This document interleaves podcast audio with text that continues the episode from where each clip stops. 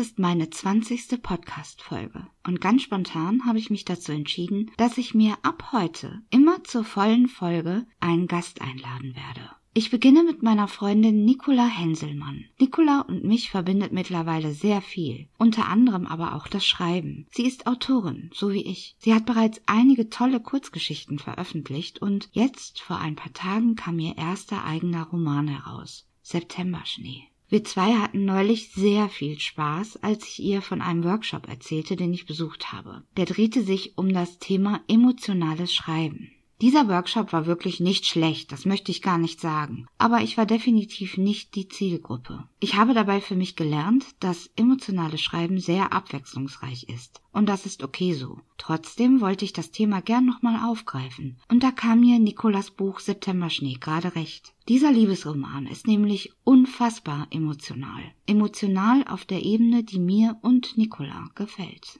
Also reden wir ein bisschen darüber, was uns zum Thema emotionales Schreiben so alles einfällt. Viel Spaß!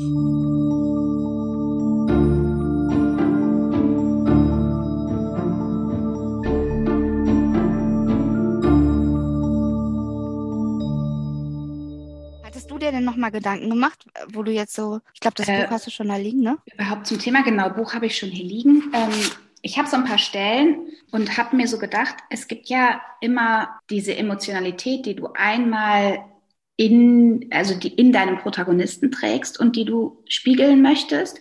Und ähm, die kann ja durch verschiedene Dinge ausgelöst werden, ne? die Emotionalität, die du zeigen willst. Also ich finde einmal kann ähm, Landschaft was in dir bewirken, also so Beschreibungen von, ne? Mhm. Oder ähm, auch ähm, einfach Erlebnisse zwischenmenschlicher Natur. Das ist, finde ich, sind immer so die, die äh, wichtigsten emotionalen ähm, ja, Dinge, die so passieren können.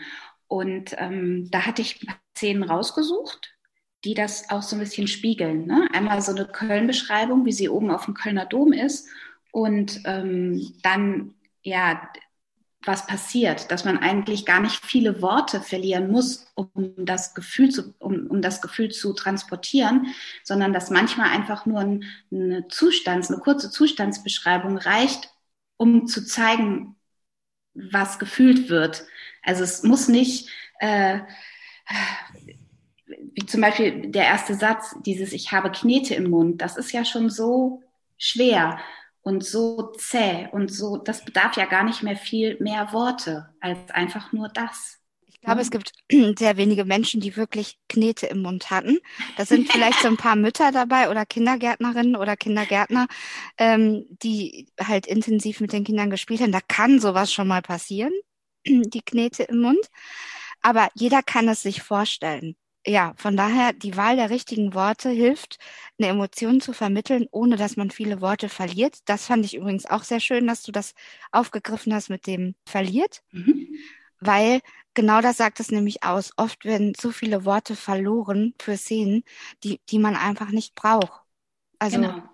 Genau, sicher. Da ist ein kurzer Satz dann schon mal prägnanter als alles andere, was vorher ist.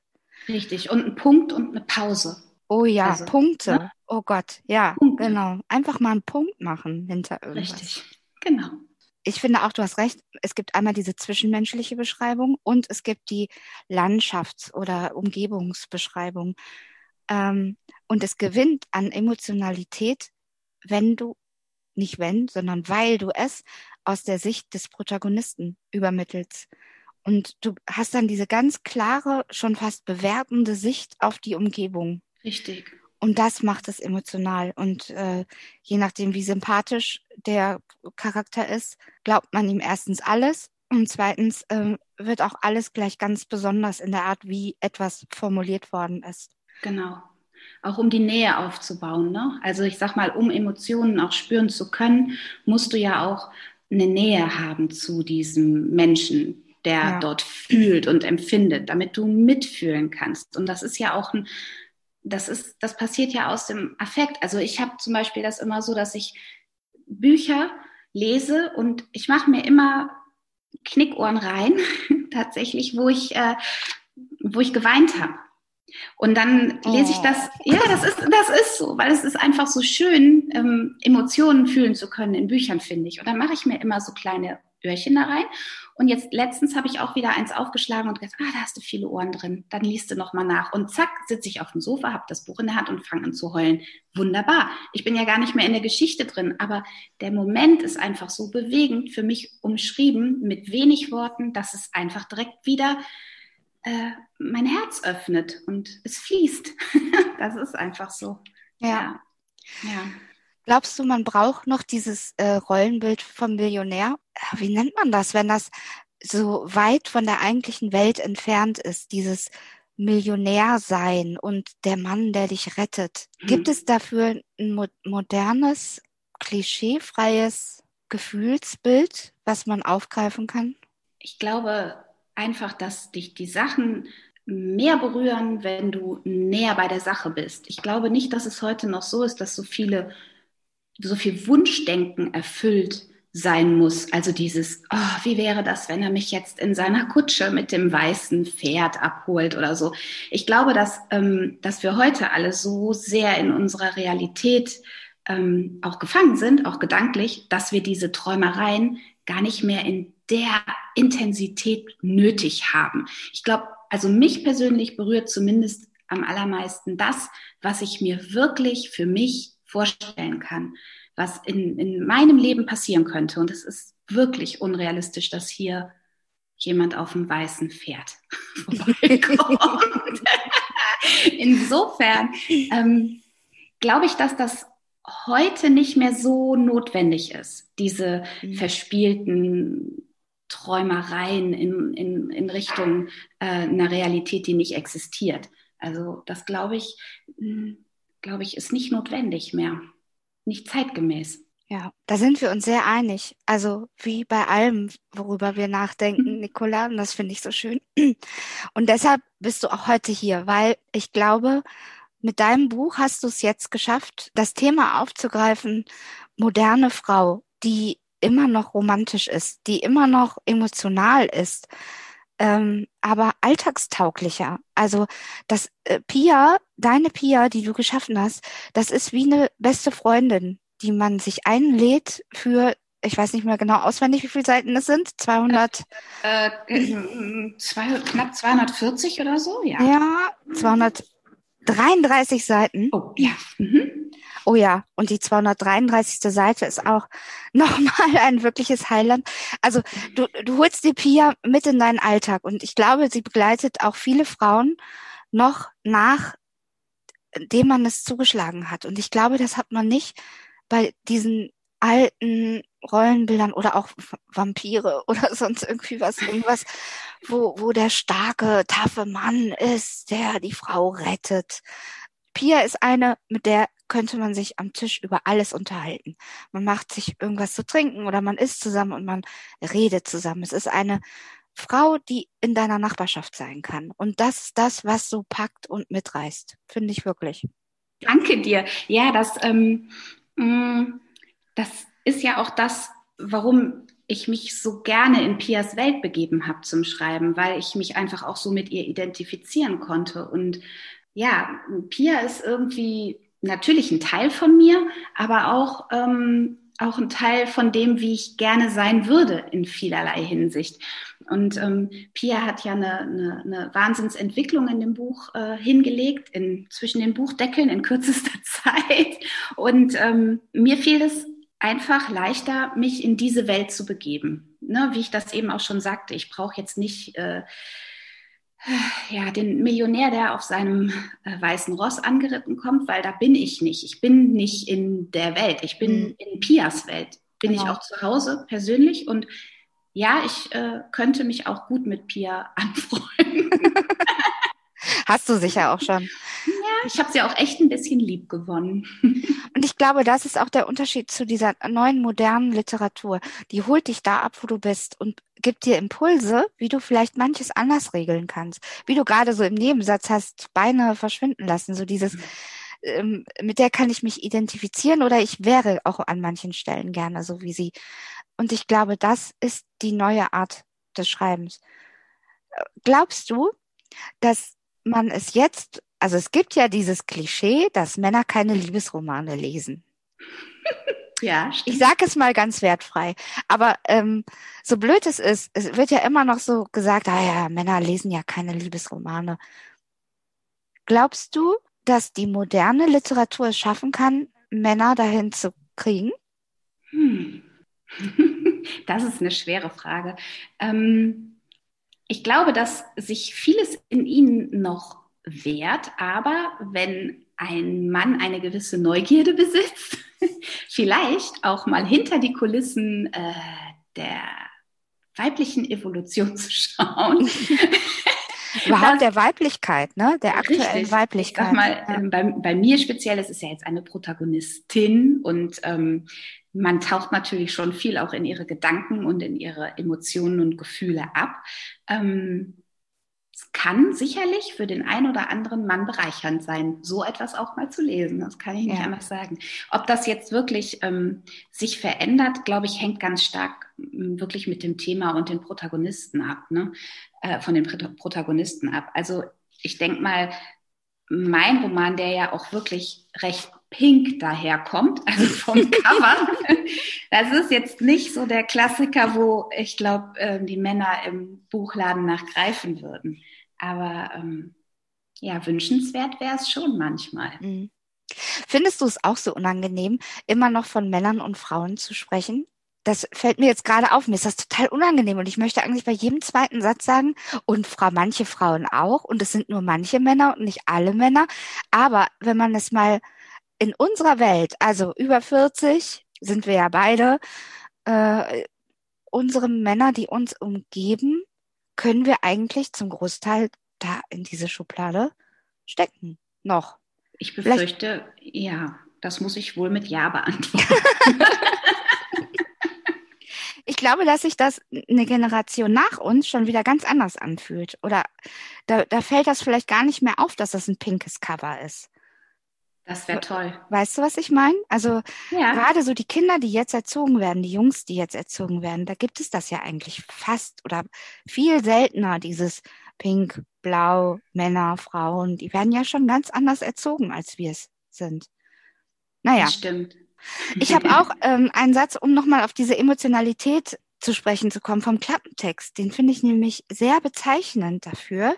Oh. Ähm, und zwar war ja in diesem Seminar, das ich besucht habe, auch immer so dieses, die Landschaft. Das war Schottland, das war eine Burg, es war irgendein Rosengarten oder sonst irgendwie was.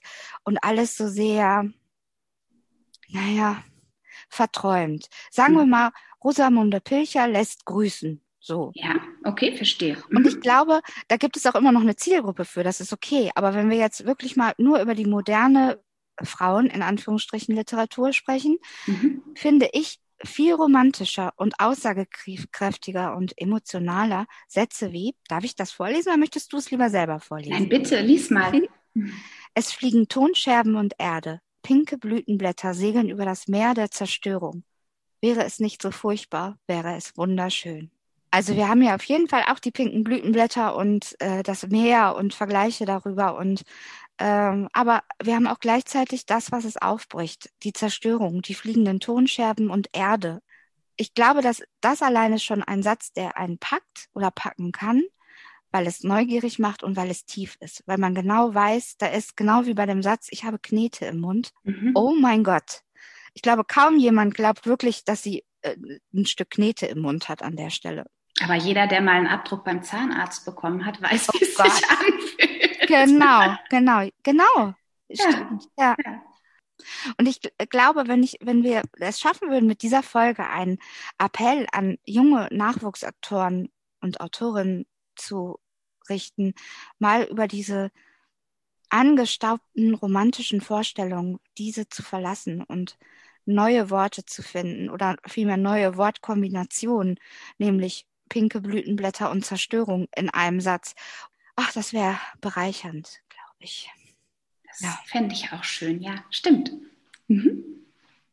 Hast du noch eine Lieblingsszene aus deinem Buch vielleicht, die dazu zu dem Thema passen würde? Also das Buch ist voll davon, das weiß ich, aber Also ich habe ähm, ich habe es bespickt, weil du hattest ja vorher kurz, kurz gesagt, lass mal über äh, emotionales Schreiben schnacken und dann habe ich gedacht, ja, lass mal machen und bin mein Buch so durchgegangen habe gedacht, das ist ähm, es ist definitiv voll von Emotionen. Das kann man nicht anders sagen. Ähm, und ja, du hattest ja eben jetzt schon den, ähm, den Knete im Mundsatz erwähnt. Ähm, eine wirkliche äh, Lieblingsszene, die habe ich. Mm, du hattest ja jetzt eben ähm, anfangs schon den, den Beginn des Klappentextes vorgelesen. Ähm, der, der, Text, äh, der Satz ist da tatsächlich auch drin in meiner Lieblingsszene. Und zwar ja. geht es da vielleicht kann ich das kurz umschreiben, damit man irgendwie so weiß, wo wir uns gerade befinden. Also es ist relativ am Anfang des Buches. Mm, da sprengt Pia ihrem Ex-Mann die Kiesauffahrt. Das geschieht allerdings äh, aus Versehen, also in einem emotionalen Ausnahmezustand, in dem sie ihm nämlich seine Hinterlassenschaften ähm, zusammengesammelt hat und ihm die in seine neue, ja, in, in sein neues äh, Haus oder Domizil fährt. Zu seiner neuen Freundin. Zu seiner neuen ja. Freundin, genau, das muss ich gleich noch ergänzen. Und ähm, also ihr schlägt der Puls sowieso bis zum Hals und ähm, sie ist in einem Ausnahmezustand und ähm, auf jeden Fall ähm, hat Pia halt alle, äh, alle Dinge zusammengesammelt, unter anderem auch die äh, alte Tauchausrüstung von ihrem ähm, Ex und ähm, sie wirft ihm die Sauerstoffflasche ähm, auf die Kiesauffahrt und da wird das Ventil beschädigt und dadurch gerät diese Sauerstoffflasche in einen unaufhaltsamen Rotationszyklus, in dem sie alles zertrümmert, was sich ihr in den Weg stellt. Und, ähm, und ich kann ja einfach mal lesen. Ja. ja. Ähm, den ersten Terrakotta-Blumentopf touchiert sie, wodurch sie wieder in eine Rotationsbewegung gerät und unaufhaltsam Topf für Topf in Stücke schlägt. Es fliegen Tonscherben und Erde. Pinke Blütenblätter segeln über das Meer der Zerstörung. Wäre es nicht so furchtbar, wäre es wunderschön. Von der untersten Treppenstufe prallt die Flasche ab und rauscht zurück in Richtung der Skier, die am Brunnenbecken lehnen. Die Flasche hebt ab und köpft den Engel. Kopf und Flasche landen mit einem Platschen und Zischen im Wasserbassin des Brunnens. Die Flasche gibt ein klägliches Pfft von sich. Das Wasser sprudelt noch einmal auf, bevor es schließlich zur Ruhe kommt. Der Engel krönt Trost und kopflos das Chaos. Letzte Rosenblätter landen schweigend im Brunnen. Stille. Oh mein Gott, ich habe einen Engel geköpft. Naja, da würde ich jetzt mal unterbrechen. es ist auf jeden Fall eine ähm, zerstörerisch schöne Szene. Ja, und es gefällt mir einfach ganz gut. Da. Ja, ja, und ich finde, das ist auch wieder genau der Punkt. Es gibt in vielen Liebesromanen bringen wir es mal auf den Punkt. Gibt es diese weiß gesäumten Kiesauffahrten, die Rosenbüsche, äh, der Brunnen, der Springbrunnen in der Mitte, der zärtlich plätschert, ähm, mit dem äh, nacktärschigen Engel, der da oben drüber thront. Ja, Richtig. Pia sprengt es einfach mal in die Luft. So. Ganz genau. Wir genau. räumen auf mit Klischees. Ja, genau. Und das finde ich so, so, so toll. Und das macht einfach nur Spaß. Ich glaube, wer bei dem Buch nicht lacht, naja, äh, nee, kann ich nicht ausgrenzen. Also bei dem Buch lacht man sehr viel, genauso viel wie man weint. Ähm, denn auch das kann moderne Emotionalität, nämlich wirklich zutiefst zu Tränen rühren. Ähm, es gibt auch noch, ich mache gerade mal ein bisschen Werbung, ist okay, oder, Nicola? Danke. Ähm, es ist auf jeden Fall so, dass, dass es Stellen gibt, wo einem das Blut in den Adern gefriert vor Angst, Sorge und Schrecken einfach. Ähm, ja, und es ist ein moderner Liebesroman, ein wirklich moderner, sprachlich schöner, ausgereifter Liebesroman zum Wohlfühlen. Mit einer neuen besten Freundin. Genau. Die ja. ist zwar leider zwischen den Buchdeckeln gefangen, aber ähm, es lohnt sich auf jeden Fall, die mal zu sich kommen zu lassen. Ja, aber Pia inspiriert. Ich glaube, Pia kann wirklich viele Menschen in ähnlicher Situation inspirieren, über die eigenen Grenzen hinauszuwachsen. Und das ist so schön. Ja. Und so emotional und so bewegend. Und das, obwohl es nicht kitschig ist. Danke. Ich überlege jetzt gerade, ist da mal zwischendurch was kitschig? Ach ja, bestimmt, aber auf eine andere Art, oder? Ja, ist was kitschig. Pia selbst ist, glaube ich, ein bisschen, also die steht schon auf so romantischen Spückskes, ne? So. Mhm. Ja, Pia ist hoch emotional mhm. und ähm, definitiv äh, auch eine in der Großstadt verlorene Romantikerin. genau. genau. Ja, ja, definitiv. Stimmt. Ja, wunderbar. Und ich finde, so, so sollten Workshops über emotionales Schreiben sein. Äh, einfach mal ermutigen, da zu starten, wo man ist, wo man sich gerade selbst befindet und dann die Perspektive zu wechseln und mal die Dinge auf den Punkt bringen. Und ob es jetzt der Vibrator ist, den man sich zum ersten Mal kauft, ich greife nicht voraus. Aber es sind halt einfach so Themen, die in, in klassischen Liebesromanen vielleicht noch nicht so angekommen sind, die aber wirklich passieren ähm, dass man sich mal nicht schön findet, dass man auch nicht die, die vielbusige ähm, Amazone sein muss oder außergewöhnliche Hobbys haben muss, um irgendwie was Besonderes zu sein. Es ist okay, einfach auch nur, nur in Anführungsstrichen, eine Mutter mit zwei Kindern zu sein, die plötzlich Single ist und in die Großstadt zieht. Das stimmt. Da habe ich auch noch eine Szene zu, falls mhm. du noch was hören willst. Natürlich. Ähm, und zwar, ähm, ähm, ich weiß nicht, du erinnerst dich vielleicht, du bist ja auch intensiv im Buch drin. ähm, da gibt es eine Szene, da geht sie das erste Mal abends weg und ähm, steht vorm Spiegel und überlegt, was sie anzieht, entscheidet sich dann für eine Jeans und ähm, sie betrachtet sich dann im Spiegel. Und ist, das ist vielleicht auch wirklich mh, hm, mal so eine Szene, äh, wo man sieht, dass sie eben nicht die perfekte, super äh, ist, sondern dass sie auch ähm, zweifelt und ja, wie du das eben so beschrieben hast, halt, ne? Mhm. Einfach eine Mutti ist auch ein bisschen. ähm, soll ich das einfach mal vielleicht kurz? Es ist nur, äh, sind nur ein paar Zeilen. Soll ich bitte, unbedingt. Okay, alles ja. klar. Ähm, warte, ich muss kurz überlegen, wo ich gut anfangen kann. Hm, naja, vielleicht ähm, bei ihren Brüsten. ich finde, bei den Brüsten anfangen ist immer toll. Okay. Meine Brüste sind voll und rund. Ich stehe auf sie. Mit dem richtigen BH habe ich ein super Dekolleté. Die Taille ist da, wo sie hingehört. Ich habe Kurven, weibliche Kurven. Ich kneife in meinen Bauch und lasse ihn schwabbeln. Totes Gewebe, wohin das Auge reicht, geschmückt mit ordentlichen Schwangerschaftsstreifen. Dafür haben da zwei tolle Kinder zur Untermiete gelebt. Ich drehe mich noch einmal vor dem Spiegel hin und her. Die Jeans macht einen knackigen Hintern. Zum Beweis gebe ich ihm einen schallenden Klaps. Ich lächle mich an. Der nächste Mann bekommt eine wundervolle, echte, intelligente Frau in einer sexy Hülle mit leichten Abnutzungserscheinungen. Top-Zustand für mein Baujahr. Und vielleicht irgendwann glaube ich mir diese ganze Ich finde mich schön Selbstmotivationskacke auch noch. Ja, das ist ja. Pia, ne? Ja, da kriege ich immer noch Gänsehaut.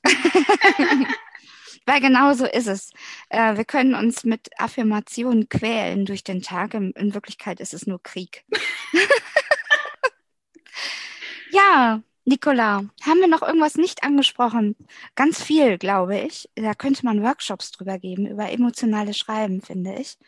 Das stimmt. Ähm, ich rede sehr, sehr gerne mit dir über Schreiben, weil wir beide machen das, glaube ich, genauso gern. Und also sich auszudrücken über Worte und sich fallen zu lassen in solche Geschichten und die zu erfinden. Und ich weiß, dass wir uns beide verlieben innerhalb des Buches, in den Protagonisten, in den in den Mann, der da auftaucht, sind wir, glaube ich, beide verliebt. Jedes Mal ja. oder können das zumindest, ja.